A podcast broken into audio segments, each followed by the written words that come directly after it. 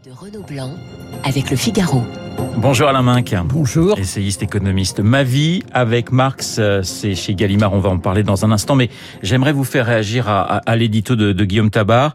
Emmanuel Macron, dans l'affaire des, des sous-marins australiens, joue, joue gros, comme le, nous le disait Guillaume à l'instant Ce n'est qu'une dimension du sujet. Qu'est-ce qu'on peut dire de cette affaire? Au fond, le problème, c'est l'impolitesse de l'administration Biden.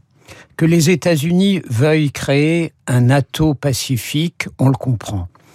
Que l'Australie pense que le bouclier américain est supérieur à la présence française dans l'océan Pacifique, on le comprend aussi. En revanche, la manière de faire, surtout de la part d'une administration qu'on pensait être civilisée, est absolument euh, euh, impressionnante. Cela dit, les Anglais qui se sont glissés dans l'accord euh, australien ont été traités avec la même désinvolture au moment du départ de Kaboul. Donc le problème de fond, c'est celui-là. En réalité, les États-Unis ne considèrent plus les alliés européens comme des alliés essentiels. Pourquoi? Parce qu'ils considèrent qu'il n'y a plus de menace soviétique. Je dis bien soviétique. Ce qui faisait la force de l'alliance occidentale, c'était la peur du méchant loup soviétique. Pour les Américains, Poutine est une gêne, il n'est pas un vrai adversaire. À partir de ce moment-là, notre valeur stratégique a diminué. Et puis enfin, nous Français, je pense que ça devrait, une fois la protestation faite, et Macron a eu raison, Le Drian a eu des mots parfaits, nous interroger quand même. Je veux dire, nous ne sommes pas une puissance mondiale. Nous devons hiérarchiser nos priorités. Quelles sont nos priorités? L'Europe, qui est notre précaré, le Proche-Orient, où notre sécurité est en jeu, et l'Afrique, où notre frontière est en jeu. Mais penser que nous sommes une puissance pacifique, c'est quand même un peu illusoire. À la main que vous parlez de, de, de l'Europe, justement, est-ce que cette décision peut booster une construction européenne, une construction militaire européenne? Le problème de la construction militaire européenne, d'abord, c'est qu'elle ne peut se faire qu'en dehors de l'Union européenne, parce qu'elle ne peut se faire qu'avec les Anglais, auquel nous lit le traité de Lancaster House, dont on ne mesure pas l'ampleur qui est tout à fait considérable et qui fait que les Français, après euh, un geste un peu euh, de mépris à l'égard des Britanniques, n'ont pas rappelé leur ambassadeur. Nous avons des liens stratégiques majeurs avec les Britanniques. Et si nous voulons approfondir ces liens, ça ne peut être que de manière intergouvernementale. Enfin, le problème allemand est sur la table oui. sur ce plan-là. Si le chancelier et le chancelier SPD, c'est un chancelier qui sera assez pacifiste. Les Verts sont plus interventionnistes. Donc les Allemands sont toujours plus pacifistes en fait. Oui, oui enfin les historiquement Verts. depuis depuis 45. C'est Joschka oui. Fischer qui a, euh, avec le soutien de Schröder, euh, amené pour la première fois les Allemands à intervenir euh, à l'extérieur. Donc c'est une équation très compliquée parce que nous Français, nous avons intérêt à un chancelier SPD parce qu'il a à peu près la même vision économique que nous et il ne mettra pas des pressions sur la banque centrale. Sur le plan économique, sur le plan stratégique, nous avons intérêt à un chancelier chrétien-démocrate. Cela dit, ce ne sont pas nous qui votons. Absolument. Un scoop alors pour les auditeurs de, Radio Classique. Alain Minck est le dernier marxiste français. Alors je m'attendais à tout avec vous, à presque tout, mais pas cette confession de, de votre part, hein, d'un homme qu'on associe plutôt au, au, grand capital. Ma vie avec Marx hein, aux éditions Gallimard signé Alain Minck. Vous dites que c'est celui, Marx, hein, c'est celui qui comprend le mieux, qui a le mieux compris l'économie de marché. Écoutez, je cite des phrases qui sont pas de l'abscon capital, qui sont du manifeste communiste. C'est le plus bel éloge de l'économie de marché, de la mondialisation, de la globalisation, du rôle de la bourgeoisie et du progrès technique.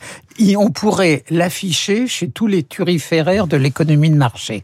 Et donc, évidemment que je joue avec, euh, avec ce mot-là, mais je pense que au fond, d'une certaine manière, Marx est aussi le père du système dans lequel nous vivons, qui s'appelle la social-démocratie. On peut dire économie sociale de marché, on peut dire euh, tout ce qu'on veut, c'est la social-démocratie. Et donc, je pense que Marx... Mélenchon au Parti communiste, on ne doit pas avoir tout à fait la même vision euh, de vous que de, de Karl Marx, hein, quand même, Alain Marx. Bon, écoutez, mes, mes amis euh, de l'humanité euh, ne sont pas si surpris que ça, ils me connaissent. Oui. Bon, quant à Mélenchon, c'est pas tout à fait un, un vrai marxiste, lui.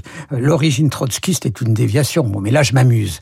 Euh, je crois bon que c'est et qu'il faut l'avoir en tête. Et puis en plus, je trouve euh, intéressant ou amusant ou provoquant de rappeler quelque chose aujourd'hui. Bon, derrière Marx, il y a une réflexion fausse sur les modalités par la voie communiste, juste sur les modalités par la voie social-démocrate de réduction des inégalités. Or, qu'est-ce que nous vivons aujourd'hui? Avec les taux d'intérêt à zéro, nous vivons une ascension très considérable des inégalités. Vous savez, le capitalisme, c'est un système simple. Il fabrique de l'efficacité et de l'inégalité. Quand il tourne à pleine vitesse, il fabrique beaucoup d'efficacité et beaucoup d'inégalité.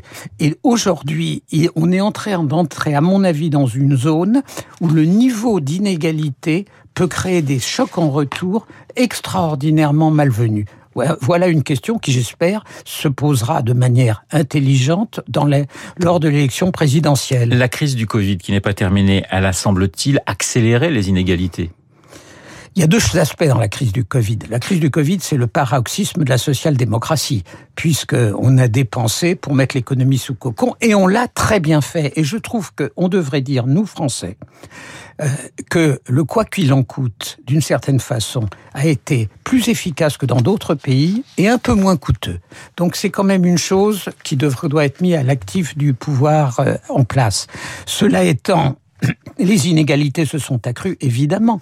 Et elles se sont accrues parce que nous avons vécu avec des taux zéro. Enfin, il faut mesurer ce que ça représente. Quand vous avez des taux zéro, ceux qui possèdent s'enrichissent, ceux qui ne possèdent pas ne s'enrichissent pas, donc s'appauvrissent. Et donc le débat sur la réduction des inégalités, il est là. Quand vous entendez euh, le ministre des Finances poser le problème des salaires, c'est bien cela. Moi, je suis sur un autre sujet. Je suis un militant acharné, et je le dis dans ce bouquin, du fait qu'on demande aux sociétés cotées d'avoir leurs salariés à au moins 10% de leur capital et qu'on leur donne trois ans pour le faire. De ce point de vue, d'ailleurs, c'est pas une innovation.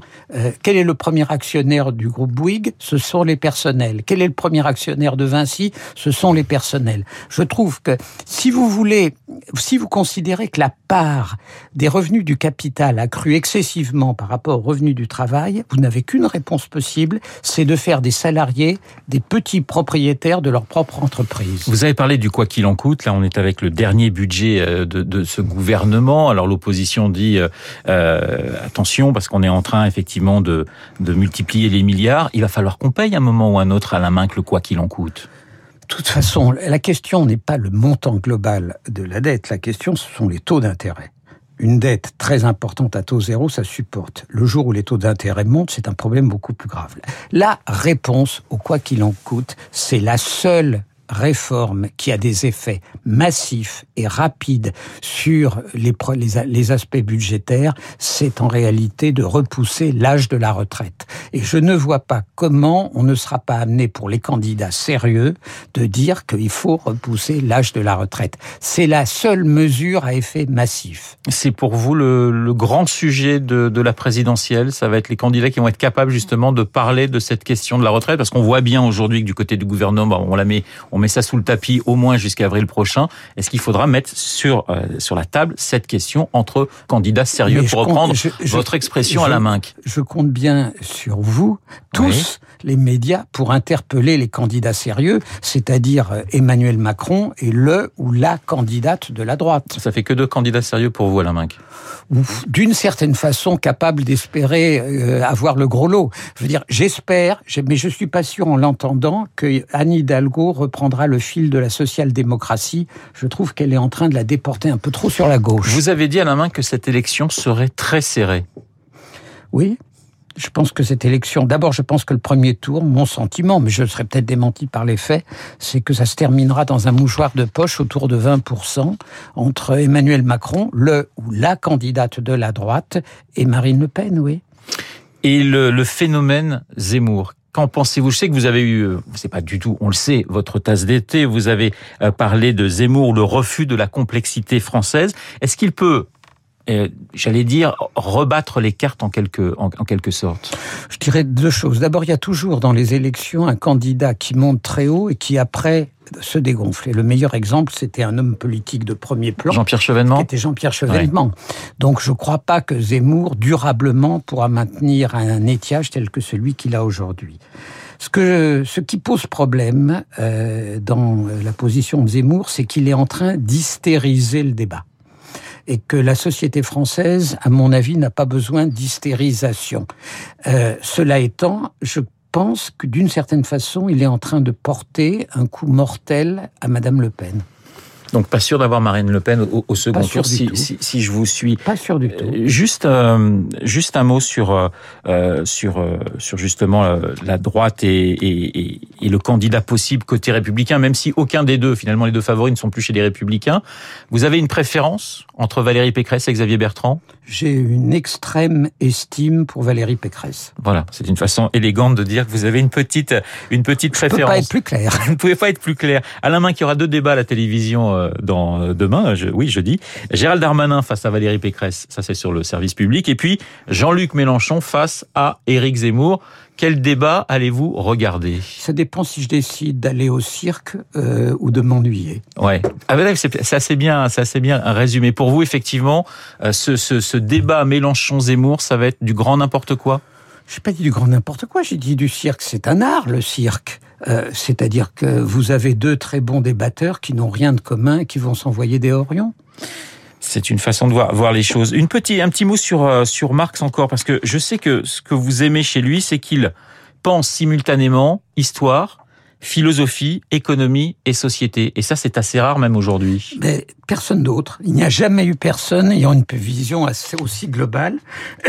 Et dans ce petit bouquin, j'essaye d'expliquer que pour être au niveau de globalité de Marx, il faut mettre bout à bout cinq très grands penseurs libéraux. Je vais pas en faire la litanie parce que alors là, je ferai baisser votre taux d'audience. Mais aujourd'hui, Marx aurait quand même du mal à, à comment dirais-je, à exister puisque les grandes questions, c'est la question de la nation. Ça, Marx n'en parle pas. Et puis c'est la question de la, la religion, de la spiritualité. Bon, vous avez décidé que ce sont aujourd'hui vos grandes questions euh, telles quelles. Il y a d'autres grandes questions. Ce sont des questions euh, qui intéressent beaucoup non, les Français aujourd'hui. Des questions parmi d'autres. Si Marx croit au dépassement des, na des nations, c'est une manière d'y croire.